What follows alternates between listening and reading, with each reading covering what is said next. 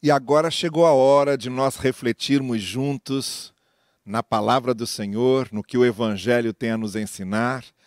E queria falar com você essa noite sobre o tema Quando é difícil seguir adiante. É isso, quando é difícil seguir adiante. Nós estamos vivendo um momento assim. O mais assustador dessa crise que nós estamos passando nos dias atuais dessa pandemia, desses desdobramentos econômicos, é que a gente olha e não vê exatamente quando isso vai terminar, não tem um horizonte definido, não tem uma luz no, no fim do túnel que seja suficientemente tranquilizadora, serenizadora. A gente não está vendo isso ainda. Então aí a gente pode se sentir exatamente dessa forma, parando e se perguntando: e como é que eu faço para seguir adiante? Como é que eu continuo caminhando? O que é que tem lá na frente? O que, que me espera lá na frente? E aí fica muito difícil, dá um desespero grande, dá uma desesperança grande. A gente se sente desamparado, se sente sem forças, se sente enfraquecido, abatido. É difícil seguir adiante porque as nossas forças se esvaecem, as nossas forças se vão. É difícil seguir adiante porque a gente fica desanimado. É difícil seguir adiante porque a gente não vê caminho para seguir. É nesse ponto que muitas pessoas estão, se sentindo deprimidas, se sentindo enfraquecidas, se sentindo abaladas. É nesse ponto que talvez você esteja.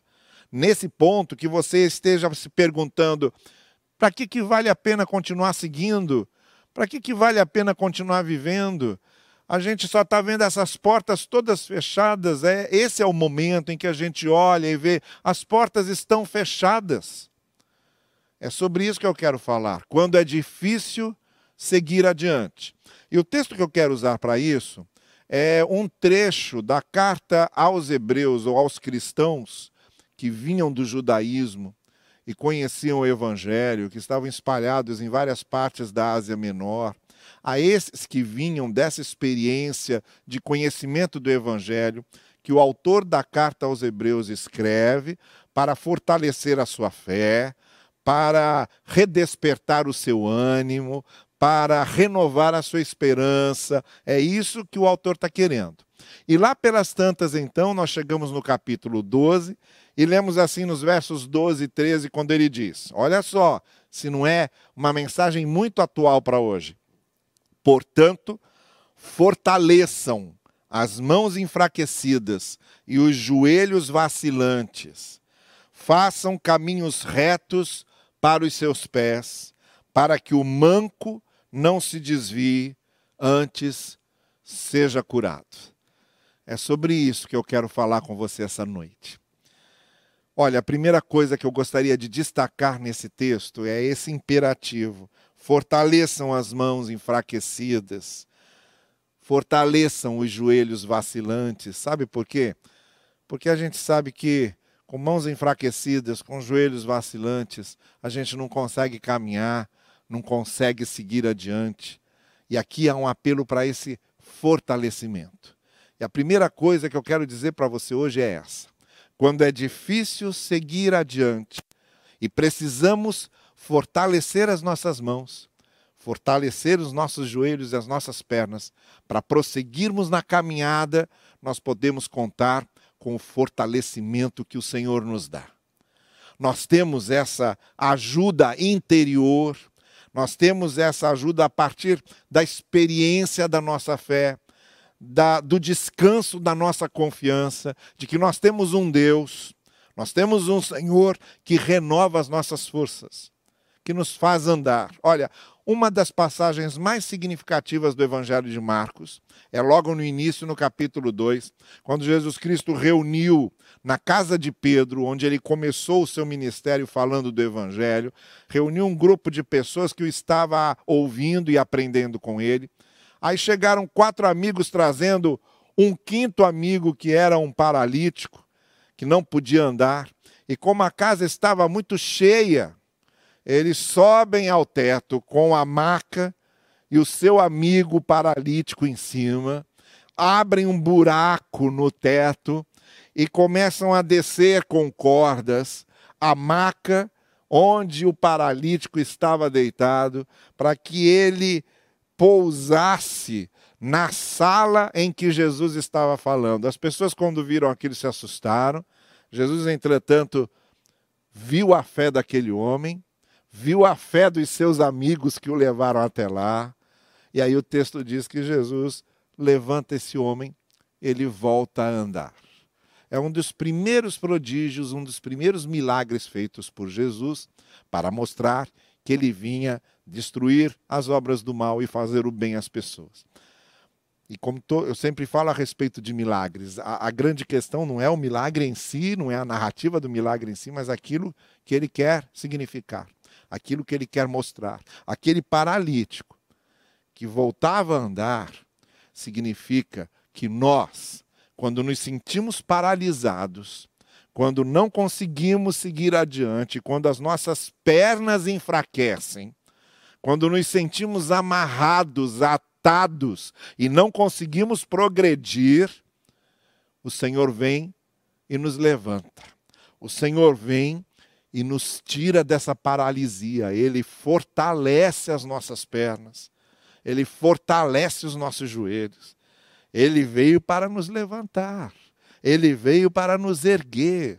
Ele veio para nos colocar de novo no caminho e para que nós andemos. Deixa eu falar de um outro texto que tem a ver com isso também, que é um cego que havia em Jericó, quando Jesus está chegando em Jerusalém. Esse também é um texto contado, uma narrativa contada por Marcos, o mesmo evangelho. Quando Jesus está chegando em Jerusalém, passando ali por Jericó, tem um cego que está gritando para ele: Senhor, tem misericórdia de mim. Aí levam o cego até ele. E ele dá a visão ao cego. Mas o que eu quero chamar a sua atenção é o seguinte: que esse texto de Marcos começa dizendo que esse cego, até porque era cego, estava pedindo esmolas. Não conseguia emprego, não conseguia algo para se sustentar, estava pedindo esmolas, e o texto diz: à beira do caminho, na margem do caminho. Jesus passando e ele à beira do caminho pedindo esmolas. Tem essa descrição lá. E aí, depois que levam o cego até Jesus, e Jesus dá vista ao cego, aí o texto termina dizendo que o cego voltou a ver e foi andando pelo caminho. Ele estava à margem do caminho, ele estava fora do caminho, ele estava ao pé do caminho, um exatamente, literalmente, um marginalizado, alguém colocado à margem, mas que com o encontro que teve com Jesus, com o que Jesus deu a ele, que era o que ele precisava para poder andar, para poder trabalhar, para poder viver, deu vista àquele homem, aí ele deixou de ser alguém à beira do caminho e começou a andar no caminho. Ele estava no caminho. É isso que eu quero dizer. Olha, os joelhos precisam ser fortalecidos, as mãos precisam ser fortalecidas para a gente continuar seguindo adiante. A primeira coisa que o Senhor faz é nos fortalecer, ele veio para isso. Jesus veio para nos fortalecer. Levanta o paralítico, dá vista ao cego, coloca o paralítico em pé, coloca o cego no caminho e faz com que eles andem, com que eles se desloquem. Eu quero convidar você essa noite a se deixar fortalecer pelo Senhor Jesus a deixar que Ele fortaleça o seu coração, fortaleça a sua mente, fortaleça as suas forças. Então, a primeira coisa que é preciso acontecer é isso. Deixe o Senhor fortalecer você. Descanse nele com a sua fé, com a sua confiança, renove a sua esperança no Senhor, alimente-se e nutra-se das coisas que o Senhor tem a dar a você. É no Senhor, é na presença do Senhor, é com o que Ele faz conosco que nós nos fortalecemos. A segunda coisa que esse texto diz é uma citação do profeta Isaías, capítulo 35, quando ele diz assim: façam caminhos retos para os seus pés. Como eu disse, é uma citação do profeta. Esse texto está lá em Isaías. Isaías, quando diz isso, ele está querendo levar esperança nova ao povo que estava vivendo longe de Deus, alguns cativos na Babilônia, ele dando a renovação da esperança de que eles voltariam, retornariam para sua terra. O que Isaías estava dizendo para aquele povo é: o Senhor está querendo reconduzir vocês, recolocar vocês no caminho, fortalecer vocês, dar forças a vocês. E aí ele diz, mas primeiro ele aplana a coisa. Aí por isso vem esse apelo: façam caminhos retos para os seus pés.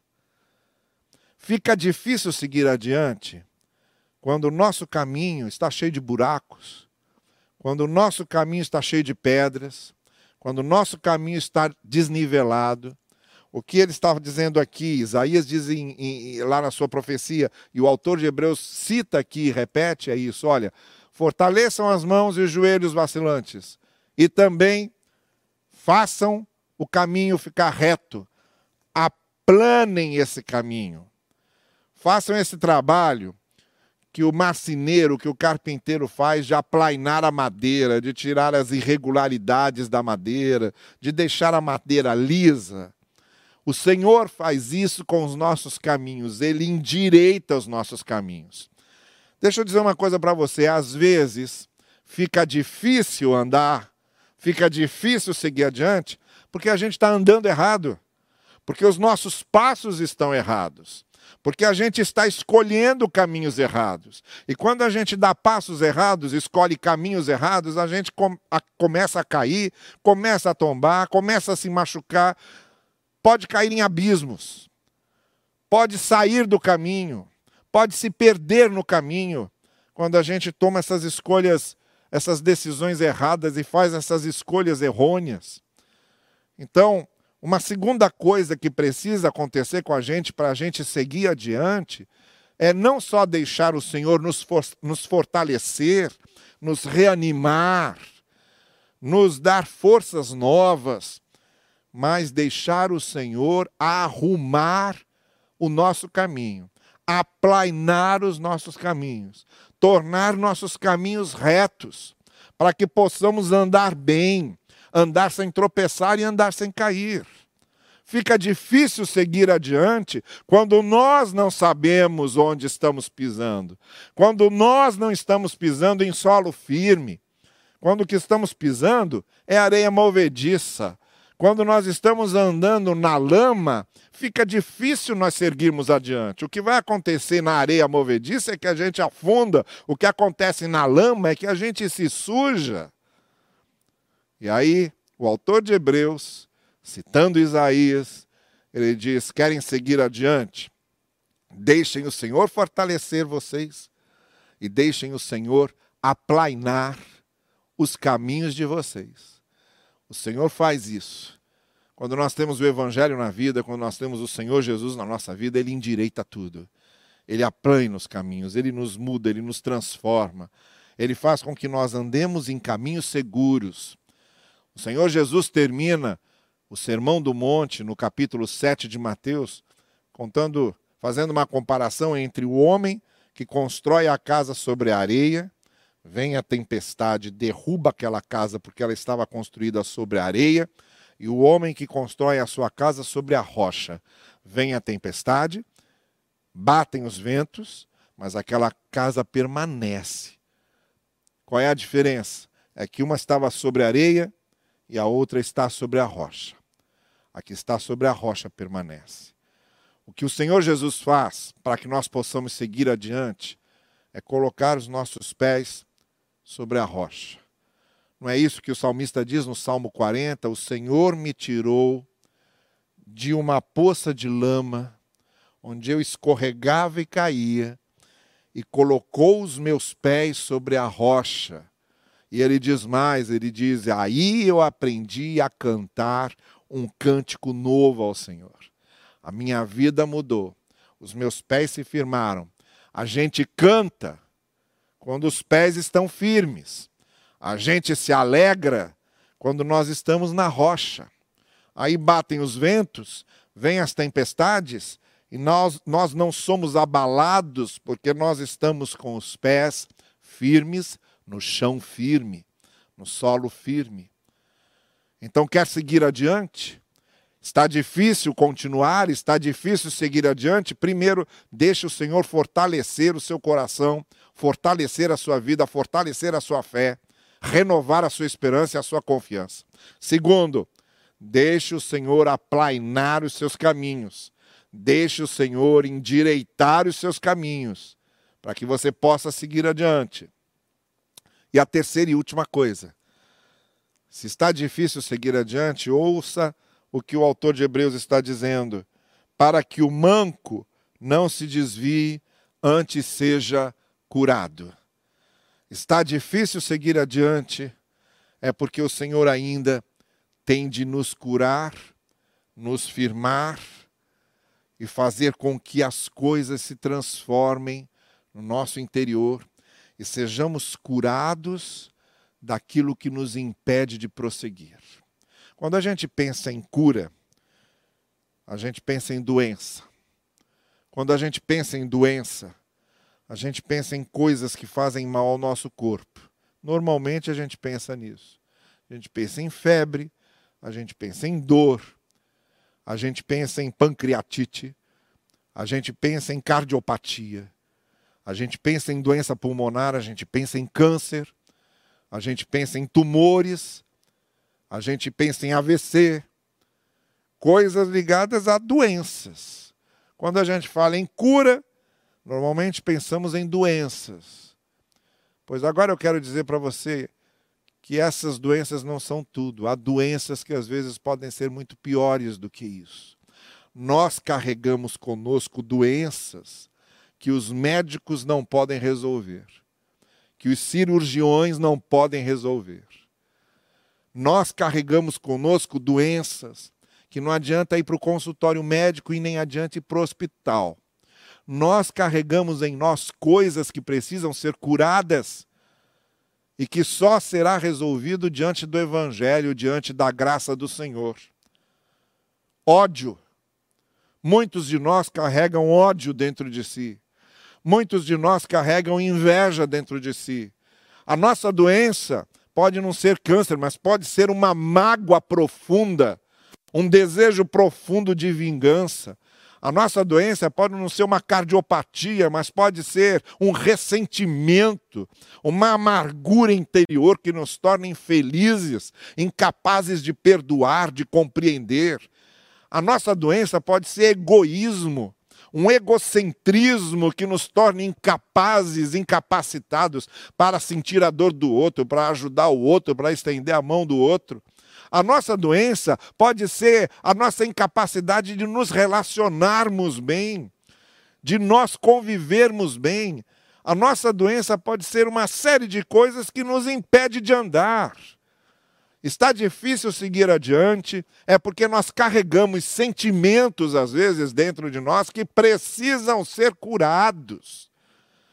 E esse interior nosso, esse coração nosso, precisa ser curado de coisas que não é numa mesa de cirurgia que é resolvido, mas é diante da graça e do poder transformador do Evangelho.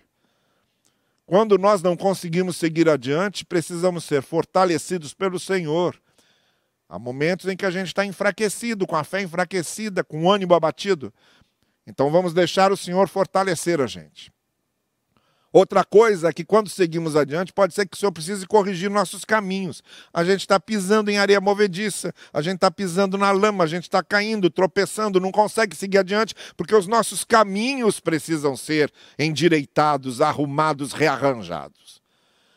Mas uma outra coisa que nos impede de seguir adiante são essas doenças interiores que a gente carrega dentro da gente. Esses sentimentos ruins que nos tornam pessoas ruins. E isso não é num consultório médico que a gente resolve, isso é diante da graça e do poder transformador do Senhor, como eu estava dizendo. Porque o Senhor Jesus muda o nosso coração.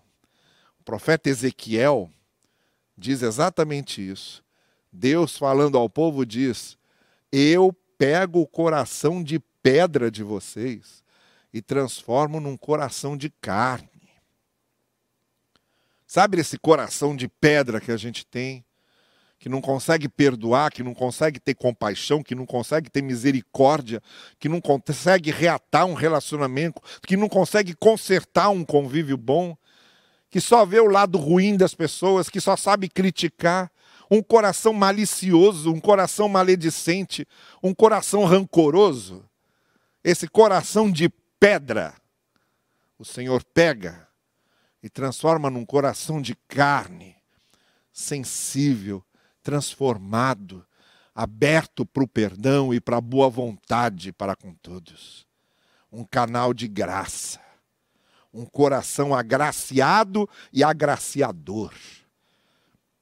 É disso que o autor de Hebreus está dizendo: olha, deixe que o Senhor cure vocês.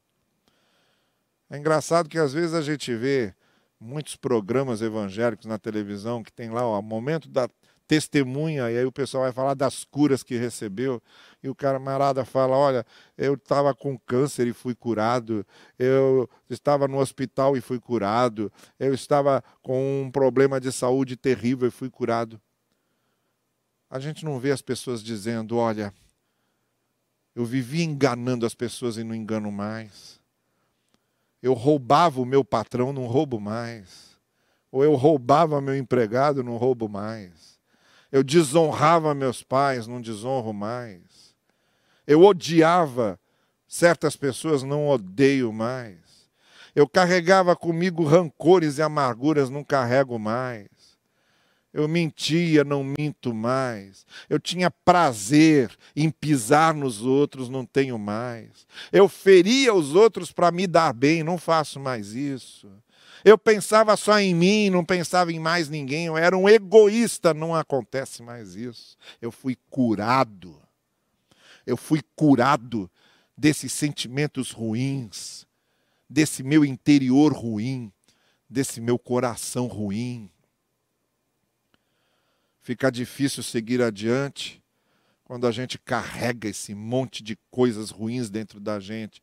E é dessa cura, essa cura mais importante do que qualquer outra cura física, do que qualquer outra doença física, é essa cura que nós precisamos para continuar seguindo adiante. Olha, você até segue adiante bem, tratando um câncer, tratando uma cardiopatia, carregando uma doença dentro de você, que se você é fortalecido por Deus e tem a sua confiança em Deus, até isso você consegue caminhar bem. Mas com esses sentimentos de um coração de pedra, de um coração ruim, não tem quem caminhe. É um balaio pesado, é um fardo pesado que não deixa você caminhar. E é isso que Jesus Cristo quer transformar. Ele quer nos curar disso. Então, ouça bem. Está difícil seguir adiante? Não fica olhando para fora e perguntando que porta que precisa abrir. Não fica procurando solução externa. Olhe para você e pergunte: Estou precisando seguir adiante e não consigo. O que é que está acontecendo comigo? E quando você começar a deixar de olhar para fora e procurar é, portas que precisam ser abertas lá fora e começar a olhar para você, quem sabe você descobre que não consegue seguir adiante porque precisa ser fortalecido pelo Senhor. A sua fé precisa ser fortalecida. Fortaleçam as suas mãos e os joelhos vacilantes. Quem sabe olhando para você, você descubra que para seguir adiante precisa aplainar os seus caminhos, consertar os seus caminhos, ver exatamente que está pisando na lama e precisa pisar na rocha, em solo firme. Olhando para você, você descobre que precisa ser curado desses sentimentos ruins, desse coração de pedra que muitas vezes nós temos e cultivamos. Pode ter a certeza que a solução não está lá fora se você não está conseguindo seguir adiante, você precisa de solução para dentro, dentro de você. E quem pode mudar a sua vida, quem pode mudar o seu coração, e quem pode mudar por dentro de você é o Senhor Jesus Cristo. É Ele que faz essa obra, é Ele que faz essa transformação. Fortaleçam suas mãos e seus joelhos vacilantes. Aplanem seus caminhos e façam caminhos retos e não sejam mais mancos, mas sejam curados. Está aí. Coisas que precisam acontecer dentro da gente, para a gente continuar seguindo, para a gente continuar caminhando, mesmo numa crise como essa que estamos, mesmo num momento difícil como esse que estamos passando. Eu quero orar por você agora. Por que, que você não faz isso? E deixa o Senhor Jesus fortalecer você, arrumar os seus caminhos e curar você do seu coração de pedra. Ore comigo. Senhor, que isso aconteça. Nós precisamos seguir adiante e para isso precisamos de Ti, das transformações que Tu operas dentro de nós. Então, fortalece a nossa fé, ensina-nos a confiar e a depender de Ti. Aplana os nossos caminhos, endireita os nossos caminhos, que não pisemos mais na areia que nos afunda, mas na rocha em que permaneçamos. E, Senhor, que Tu nos cures, troca o nosso coração de pedra e nos dê um coração de carne, para que nós vivamos de acordo com a tua vontade e na tua graça e no teu amor. É o que nós te pedimos. Amém. Que Deus abençoe você.